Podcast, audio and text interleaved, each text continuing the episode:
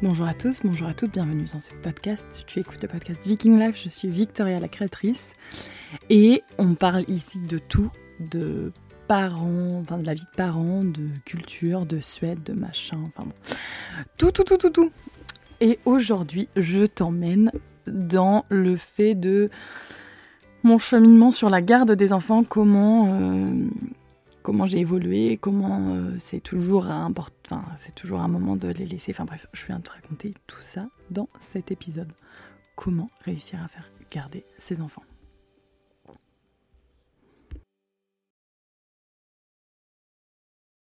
Bonjour à tous, bonjour à toutes, j'espère que vous allez bien. Je suis aujourd'hui c'est un jour à marquer d'une pierre blanche, même si nous sommes en plein été. Je suis toute seule dans mon lit pendant au moins une heure. J'adore enregistrer dans mon lit. Euh, je suis euh, parce que les enfants sont tous gardés.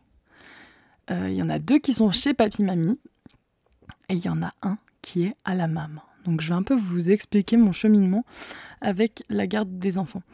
J'ai déjà raconté un petit peu euh, ma relation que j'avais, que j'ai avec Lucas, qui est très très fusionnelle, fusionnel même si c'est, je l'ai avec les trois enfants, mais euh, Lucas, il était pour moi impossible de euh, le laisser garder, je pense.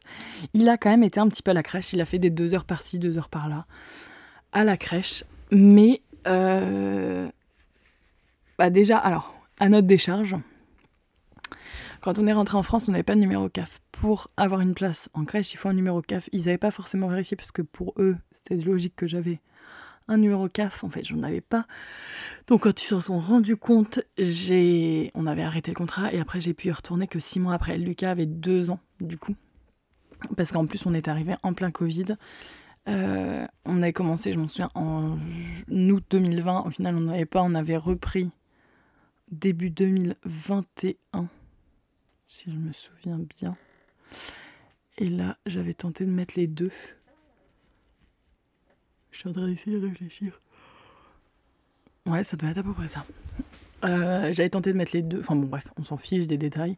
Mais tout ça pour vous dire que euh, c'était euh, pas, pas de la tarte au niveau de l'administration française. En Suède, c'est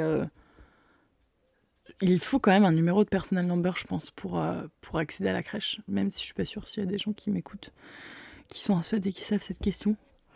Mais euh, ça y est, je baille. Ça y est, je vais faire ma sieste avant d'aller les rechercher. Euh, donc c'est vrai que c'était pas c'était pas de la tarte pour les petits et du coup je m'étais dit moi tant pis on va attendre le début de l'école pour Lucas qui était du coup j'ai un problème avec les dates. Il a commencé l'école en septembre 2021. William 2022. Oui, c'est ça. Oh là là Là, on a un peu l'impression que hum, c'est la vieille qui parle en mode Oh, mais je me souviens plus en quelle année c'était, comme ma grand-mère. En l'occurrence, euh, bref, on s'en fout des dates, c'est pas du tout ça que je suis venue vous parler. Donc, et je m'en souviens quand même, le début de l'école, pour moi, était assez émotif. William un peu moins et je pense que Maxime ça le sera encore moins. William on avait essayé de le faire garder à la crèche, ça s'était pas bien passé. On avait essayé une nounou et en fait la nounou changeait de travail, c'était pas non plus euh, bah du coup on n'avait pas de contrat, il y avait la MAM n'existait pas à l'époque et en fait elle est ouverte qu'en septembre 2021. Donc soit je le mettais à l'école, soit je le mettais à la MAM. Au final, je trouvais ça plus pratique de le mettre à l'école avec son frère plutôt que de devoir l'emmener à l'école, devoir emmener à la MAM donc au niveau de notre organisation, on avait choisi de le, mettre, de le faire rentrer à l'école plus tôt, ce qui, ce qui lui convenait très bien. J'avais dit pour Maxime que s'il y avait une opportunité de le faire garder, on sauterait dessus, mais je voulais euh, bah, soit trouver une asthmate qui nous convienne, soit trouver euh, une MAM. En l'occurrence, en janvier, il y avait une place à partir de septembre pour un jour par semaine, donc on l'a prise et là, il a fait du coup sa, son adaptation. C'est la troisième fois, je crois, qu'il va aujourd'hui. Euh, tout se passe bien, elle a réussi à l'endormir la dernière fois, nickel. Toutes les valeurs de cet endroit euh, nous plaisent, enfin vraiment tout, tout est nickel. Du coup, quand je le laisse c'est beaucoup plus facile pour moi que de le laisser dans un endroit où je n'avais pas forcément confiance. Alors, donc là, je vais parler un peu plus généralement. je trouve que laisser ses enfants pour la première fois, alors surtout si c'est votre premier enfant, je trouve ça quand même assez dur. Et il faut savoir que en France, les congés maternité, malheureusement, ne sont, pas, ils sont vraiment pas assez longs. C'est pas possible de laisser un petit bébé à deux mois et demi. Ça, moi, si j'étais au gouvernement, j'irais me battre pour.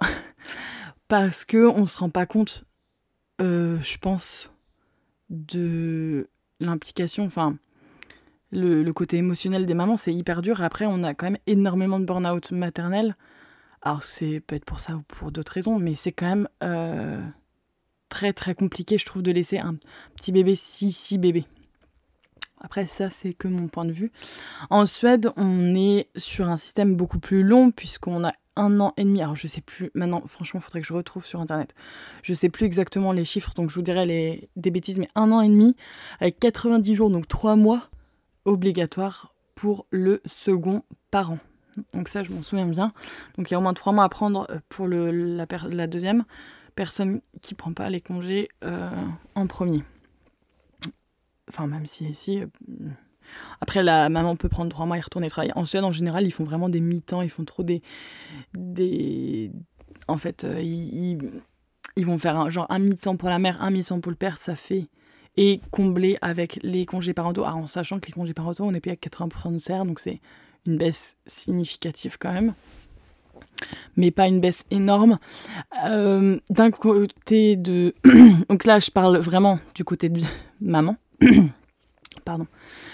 Par contre, d'un côté du employeur, les entreprises sont obligées de les accepter. Alors après, les modalités, euh, c'est à voir avec l'entreprise directement. Je sais que moi, par exemple, j'ai un de mes anciens collègues donc dans l'entreprise pour laquelle je bossais. Il voulait pas euh, que le papa prenne trois mois à temps complet. Donc du coup, il prenait que des matinées, une journée par-ci, une journée par-là. Pourquoi il faisait ça? C'est de manière à pas avoir à mettre à remplacer quelqu'un. Euh, donc ça leur permettait ça leur permettait d'éviter donc des coûts de d'embaucher quelqu'un d'autre etc de former une autre personne sur son poste c'est assez difficile. Comme ça ils le maintiennent à mi-temps. Il y a une baisse significative quand même de l'activité de son côté mais ils n'ont pas besoin de le remplacer. À côté de ça par exemple Oscar donc là je parle en son nom préfère que euh, le il y a un mec qui bosse pour lui qui a été euh, en congé parental lui préfère que pendant trois mois il ne soit pas là et qu'il revienne plus vite à 100% donc ça dépend vraiment du business, ça dépend vraiment du modèle et ça dépend vraiment de ce que l'entreprise va accepter. Donc là, c'était la petite parenthèse pour la Suède. Nous, on n'a pas ce problème-là parce que les congés parentaux sont tellement courts qu'on n'y pense pas. Alors après, ça dépend de votre configuration, ça dépend de vos choix, ça dépend etc. Et je sais qu'il y a beaucoup de personnes qui n'ont pas le choix de retourner travailler et ça, ça me... Vraiment, j'en aurais... ça, m'affecte vraiment dans le sens où on n'a pas vraiment le choix. Alors après, c'est la société, on va pas refaire le monde non plus, ça sert à rien. Mais euh, c'est vrai que je trouve ça quand même assez rude de pas avoir le choix d'éduquer ses enfants, etc.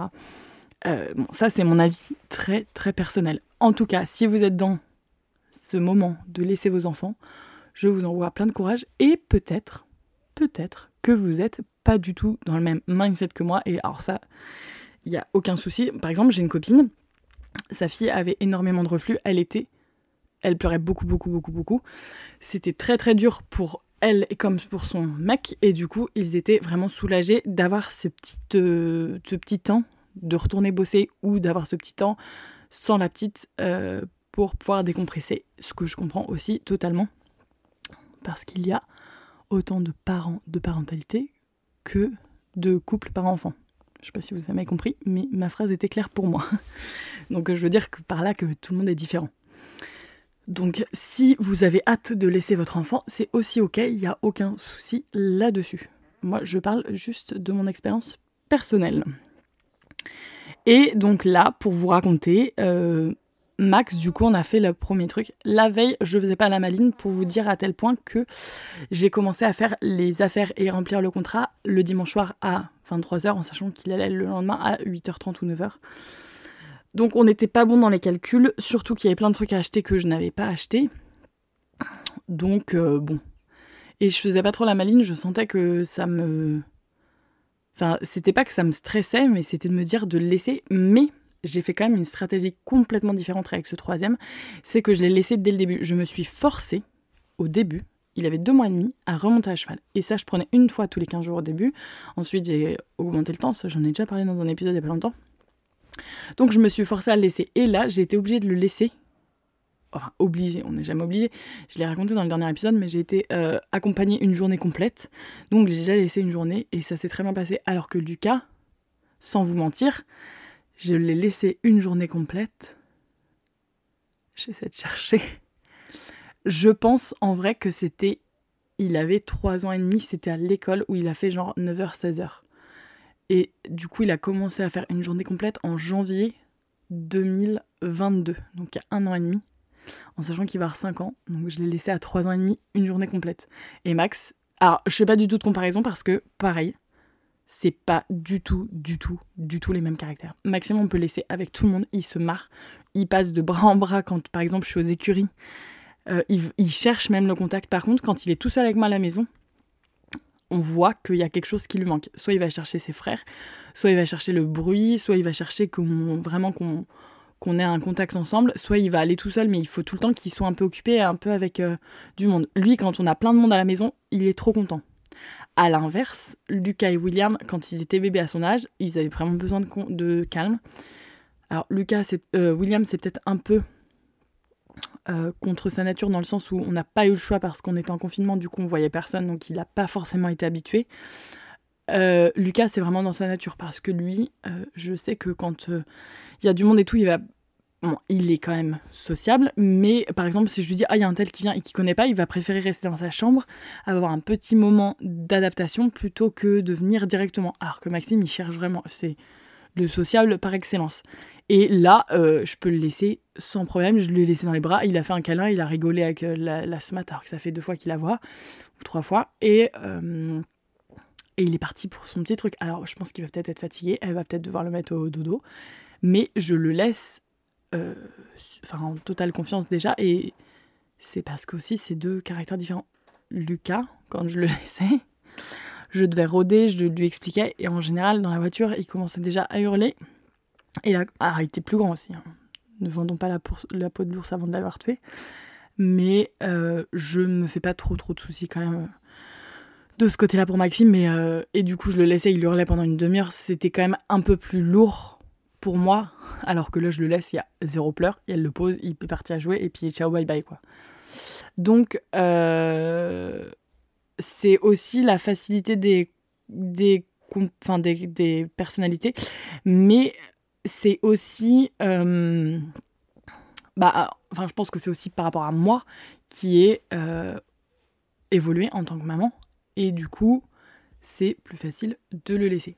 Donc, si vous êtes dans cette situation, si demain vous écoutez ce podcast et votre petit va aller pour la première fois à la crèche ou à la MAM ou chez son asthmate ou chez n'importe qui, je ne sais pas par qui il est gardé, il faut vous dire la phrase suivante, ce sont des professionnels, ils savent comment gérer un enfant, ça va bien se passer et il faut que vous réussissiez à leur faire confiance. Il y a aussi un truc qui est quand même un petit peu, entre guillemets, dur, je trouve. Euh, alors là, c'est encore personnel, mais par exemple, moi, sur tout ce qui est asthmat, quand elles sont chez elles, on voit pas ce qui se passe. Alors, je sais qu'il y en a qui sont merveilleuses, mais il y a eu quand même pas mal d'histoires qui sont sorties euh, dans les médias où on voyait des soucis des fois. Alors, en vrai, ne nous fatalisons pas, il peut y avoir des soucis partout. Ça sert à rien de ressasser des trucs euh, qui nous arriveront jamais et du coup euh, de se dire bon bah super, on va avoir peur pour rien entre guillemets. Mais tout va bien se passer. Si vous l'avez choisi, ça va bien aller. Et un deuxième truc aussi, suivez tout le temps votre instinct.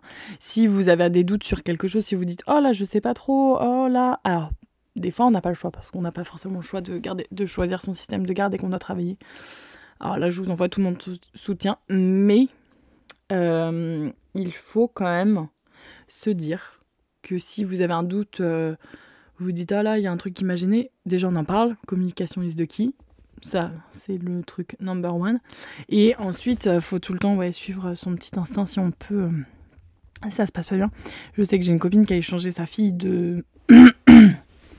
ça avait. Oh, j'ai un chat dans la gorge depuis tout à l'heure, c'est très embêtant.